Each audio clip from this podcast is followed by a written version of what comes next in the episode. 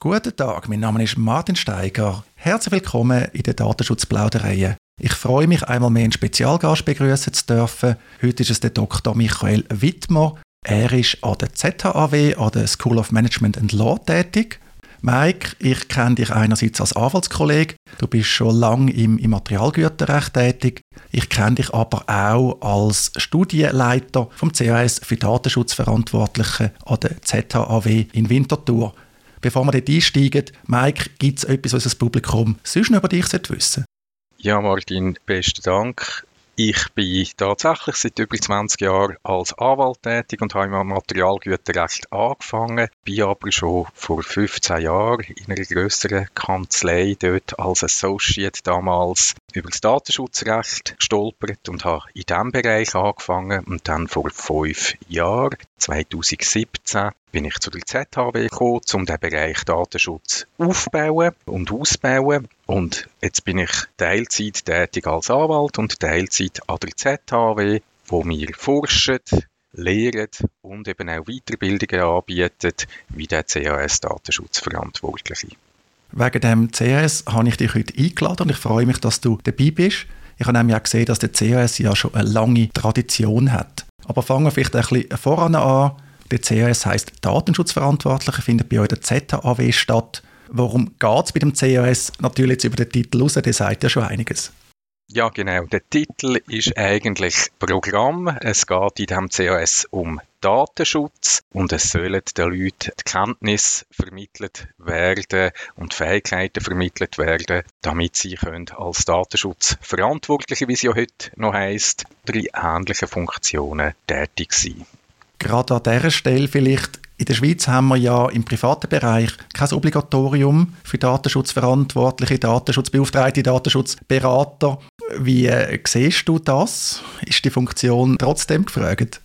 Ja, ich denke, die Funktion ist je nach Größe von einem Unternehmen trotzdem gefragt. Also im neuen Gesetz hat es ja ein Datenschutzberater im, bei privaten Unternehmen nur noch einen Effekt, nämlich, dass man gewisse Datenschutzfolgenabschätzungen nicht mehr muss am EDÖB melden. Insofern könnte man, wie du richtig implizierst, wie meinen, das sei gar nicht notwendig, aber ich denke, die meisten mittelgroßen und grossen Unternehmen sind inzwischen doch drauf gekommen oder der Meinung, dass sie intern jemanden brauchen, der sich mit dem Thema befasst wie man die Person dann bezeichnet und ob man die offiziell als Datenschutzberater bezeichnet oder nicht, ist dann nochmal eine andere Frage. Jetzt bei dem COS, was sind eigentlich die Voraussetzungen, um bei euch können dabei sein also die Voraussetzungen, es gibt einerseits fachliche Voraussetzungen, dann gibt es natürlich zeitliche Anforderungen und am Schluss auch inhaltliche Anforderungen oder, oder Leistungsnachweise, die man muss erfüllen muss. Also fachlich richten wir uns an Leute mit einem Hochschulabschluss und Berufserfahrung, mindestens zwei Jahre. Es ist besser, wenn man ein bisschen mehr hat, würde ich jetzt sagen, aber äh, man wird zugelassen mit zwei Jahren. Oder wir nehmen auch Leute auf, weil wir sind ja eine Fachhochschule und es ist ja ein praxisorientierter Lehrgang, wo zwar keinen Hochschulabschluss haben, aber substanzielle Berufserfahrung aus meiner Sicht möglichst in einem anverwandten Bereich. In diesen Fällen führe ich ein Zulassungsgespräch führen mit diesen Leuten, um ein bisschen abklopfen, was wissenschaftliche Arbeit anbelangt, dass dort schon eine gewisse Erfahrung vielleicht rum ist und die Motivation und die Erfahrung im Datenschutz so im Hinblick auf den Lebenslauf von diesen Personen. Ich finde es wichtig, dass man auch Leute an so einen CAS kann aufnehmen kann, ohne Hochschulabschluss, gerade im Bereich Datenschutz, weil das ja so eine Querschnittmaterie ist und sich unser CAS, wenn sich jetzt der rein würde an Juristen richten, könnte man sagen, ja, dann nehmen wir einfach Juristen mit dem Abschluss, mit dem mindestens einem Bachelor. Aber es ist ja so, dass in diesem Bereich auch viele Leute tätig sind und wichtige Funktionen haben aus anderen Themenbereichen. Wenn man sich online über euer CS informiert, dann fällt mir auf, dass ihr ein unglaubliches Feld an Dozentinnen und Dozenten habt, aber auch ein Beirat, ein Advisory Board, das hochkarätig zusammengesetzt ist. Da drin sind der Bruno Beriswil, Dominika Blonski, Nicolas Basadelis, David Vasella. Das sind alles Personen, die ich jetzt das Gefühl habe, die muss ich nicht noch extra vorstellen. Wie ist denn eigentlich das gekommen, dass ihr auf so Koryphäen zurückgreifen könnt? Zuerst einmal der Bruno Beriswil, das geht ein bisschen zurück in die Geschichte vom CAS. Der, der Bruno Beriswil ist der, der die erste, die initiale Anregung sozusagen gegeben hat zu dem CAS, wo wir dann entwickelt haben, wo wir aber gemerkt haben beim Entwickeln und das Bedürfnis haben beim Entwickeln, Sounding Board zu haben, das nicht im luftleeren Raum zu machen. Ich meine, ich habe Erfahrung in diesem Bereich, aber es, ja, so Sachen alleine zu machen, da geht man immer an den Bedürfnissen vorbei oder übersieht Sachen. So, haben wir das mit dem Bruno zusammen gemacht und dann aber gesehen, es braucht vielleicht Leute aus unterschiedlichen Bereichen. Nicht nur jemand, der mehr den Hintergrund hat, beruflich von einer Aufsichtsbehörde gehabt, sondern auch Leute aus der Wirtschaft. Und dann haben wir gedacht, jemand aus einem Unternehmen. Und ich habe den Nicolas Passadelis, den kenne ich schon lange. Durch ihn bin ich überhaupt auf Datenschutz gekommen damals. Und jemand aus der Anwaltschaft, David Vasella, den ich auch kennt habe und Dominika Blonski noch aus der, mehr wieder aus der Seite von der Aufsichtsbehörde. So ist das zustande gekommen und wir tun regelmässig uns austauschen und die Evaluationen von der Kurs vielleicht ein Feedback geben und dort auch abholen, was sie meinen. Und sie sind ja auch alle Referenten und können die entsprechenden Feedbacks dann auch einordnen und sagen, ja, das empfinde ich auch so, vielleicht müssen wir das anpassen oder könnte sagen, ja, das ist jetzt vielleicht nur in dieser Durchführung aus irgendwelchen Gründen das Thema gesehen, aber es ist nicht etwas, was man grundsätzlich muss ändern. Das zeigt auch, dass das Produkt eben lebt. Jetzt, du hast es am Anfang gesagt, es ist die zehnte Durchführung, die wir machen und es ist nicht mehr der gleiche Kurs wie vor fünf Jahren. Also es gibt Feedback von den Teilnehmenden, wo wir immer aufnehmen und abklären, ist das etwas Grundsätzliches, wo man muss anpassen oder nicht, wo man etwas muss feintunen oder nicht. Und dann ändern sich natürlich auch die Interessen und Themen, die gerade aktuell sind. Also in der ersten Durchführung haben alle unbedingt wissen, wie jetzt das ist mit der DSGVO wenn man heute zu viel DSGVO macht, sind die Leute ein bisschen sagen, ja, ja, das ist schon gut, aber das weiss ich eigentlich, wie ist jetzt das mit dem revidierten DSG? Also, und, und so tun sich auch die Schwerpunkte und Themen über die Jahre haben sich die ein bisschen geändert. Wenn ich mir das so vorstelle, wenn ich die Dozierendenliste anschaue, ist der Unterricht sicher sehr spannend. Man kennt da wirklich sehr viele Namen ohne Anspruch auf Vollständigkeit. Als Kollegin Julia Bend ist dabei, Cornelia Diethelm, Spezialistin für Ethik, auch bei Datenschutzpartner engagiert. Der Nico Ebert ist mir auch einmal mehr aufgefallen, weil er sehr viele interessante Sachen macht, auch öffentlich darüber schreibt und darüber redet. Ich habe aber auch gesehen, da muss man eine schriftliche Prüfung absolvieren. Das tönt noch anstrengend. Ja, das, das ist auch etwas, was ich über äh, die Zeitungsführungen gelernt habe, dass das die Leute mehr beschäftigt, als ich am Anfang gedacht habe. Einerseits und andererseits mehr beschäftigt, als es müsste. Es ist einfach so, am Ende von diesem Kurs steht das Diplom, steht das Zertifikat, dass man den Kurs erfolgreich absolviert hat und das muss man sich auch verdienen in einem gewissen Maß und man kann auch niemand aus so einem Kurs rauslassen, der nachher nicht verstanden hat, was Datenschutz ist. Das ist nicht Sinn und Zweck von so etwas.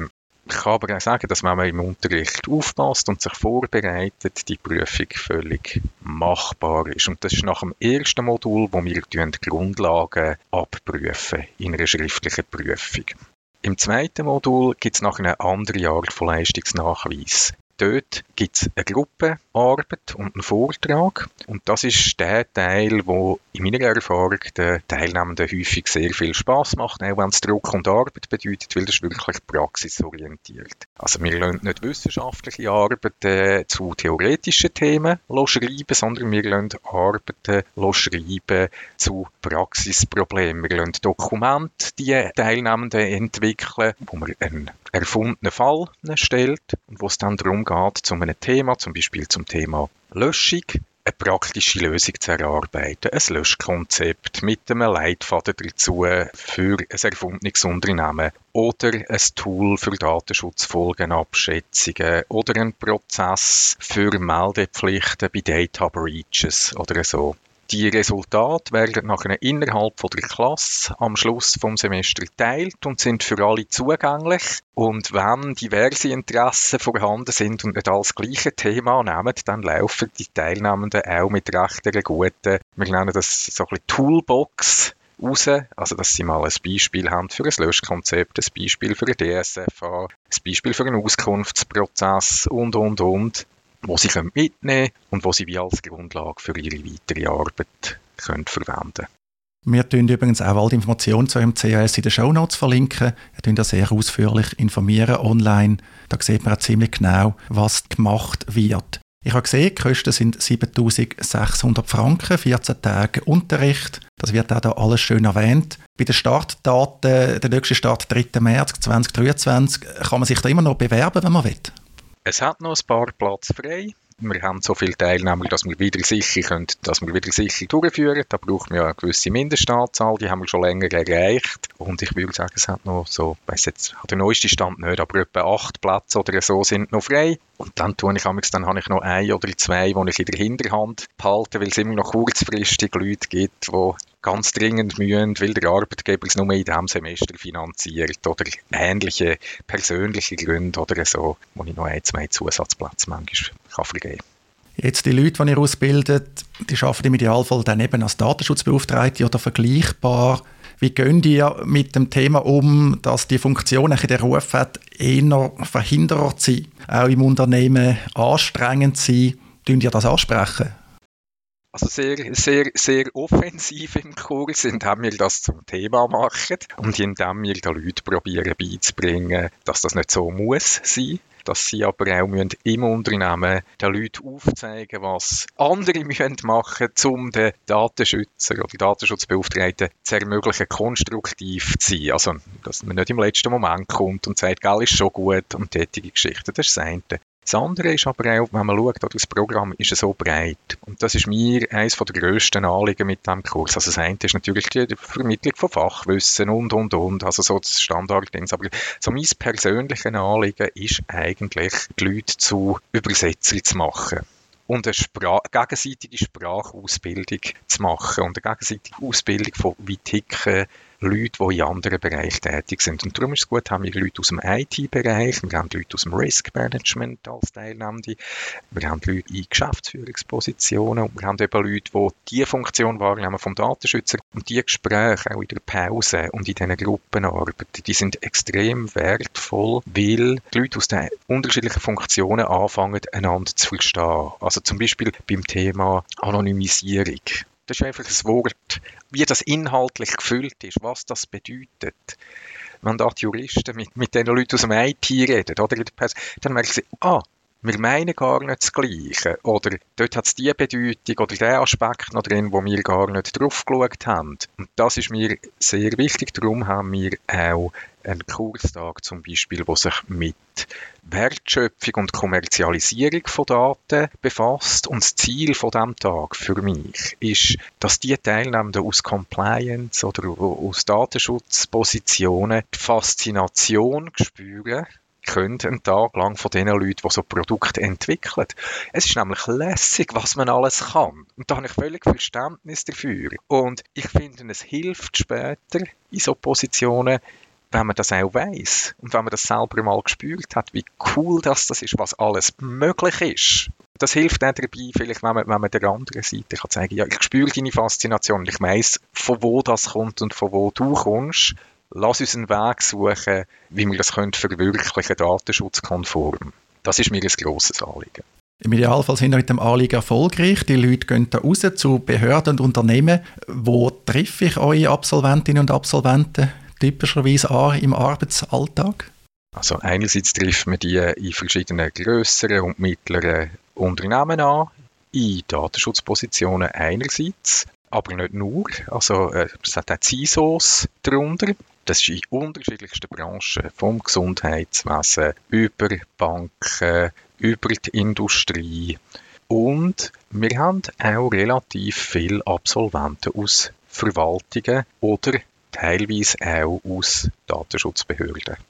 Das tönt doch erfreulich. Muss ich vielleicht auch ein bisschen mehr darauf achten oder einfach sagen, wenn man besonders kompetenten Leuten begegnet, dann sind im Zweifelsfall vielleicht von euch Danke dir, Mike, dass du so viel Zeit genommen hast. Deine Koordinaten tun wir natürlich auch in die Show Notes, dass der Kontakt da hergestellt werden kann. Vielen Dank fürs Zuhören und auf ein anderes Mal.